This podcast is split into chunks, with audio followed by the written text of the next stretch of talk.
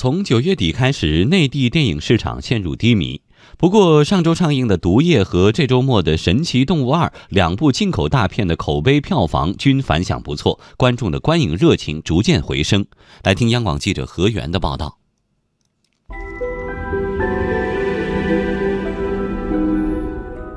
J.K. 罗琳新作《神奇动物：格林德沃之罪》由大卫·叶茨执导，裘德洛和强尼·德普等众多影星参演。虽然在北美首映票房超过上一部，但影片在内地的表现与影迷的期待有些落差。截至目前，《神奇动物二》周末整体排片百分之三十六，票房约一点四亿，实时票房被上映九天的漫威电影《毒液》超越。豆瓣评分七点五，也有观众吐槽影片有些信息量过大的问题。不过，影视风向标主编胡建理对于本周末整体票房表现很乐观。作为《哈利波特》系列的原生电影呢，这次上映的是第二部，沿用了第一部《神奇动物在哪儿》的主创阵容。从《哈利波特》和 J.K. 罗琳的强大票房号召力，以及第一部良好的口碑效应来说，《神奇动物：格林德沃之罪》如果能保持前作的水准，其在中中国内地的票房超过两年前的第一部，应该问题不大。从九月底开始，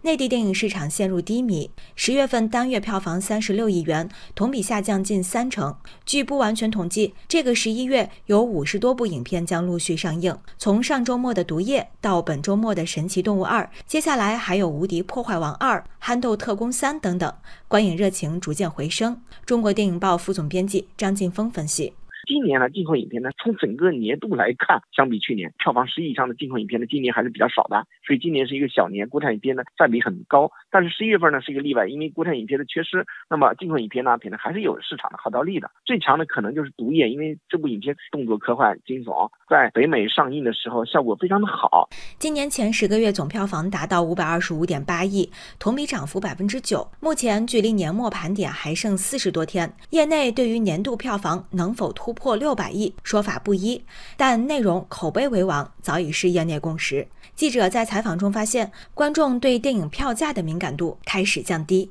要就是看那评价比较高的才会比较吸引我来电影院看，不然就在那个网站上看一下。此外，从二零一一年到二零一六年，我国大银幕数量增速均超过百分之三十，银幕的增长对票房拉动效应显著。二零一七年，我国银幕数量突破五万块，但单银幕产产出出现下滑，相比二零一五年一百三十五万的单银幕产出，二零一七年。这一数字仅为一百零二万，可见前些年渠道拉动票房的模式已收效不大。国金证券传媒行业首席分析师江舒分析：一七年的话，一线城市的人均观影次数是大概是三点七五次，而二线及以下人均观影次数大概是一点零三次。所以现在整个这个电影的核心的逻辑也是渠道下沉，就是说三四线城市的这个人均观影次数的提升是未来增长的一个主要逻辑。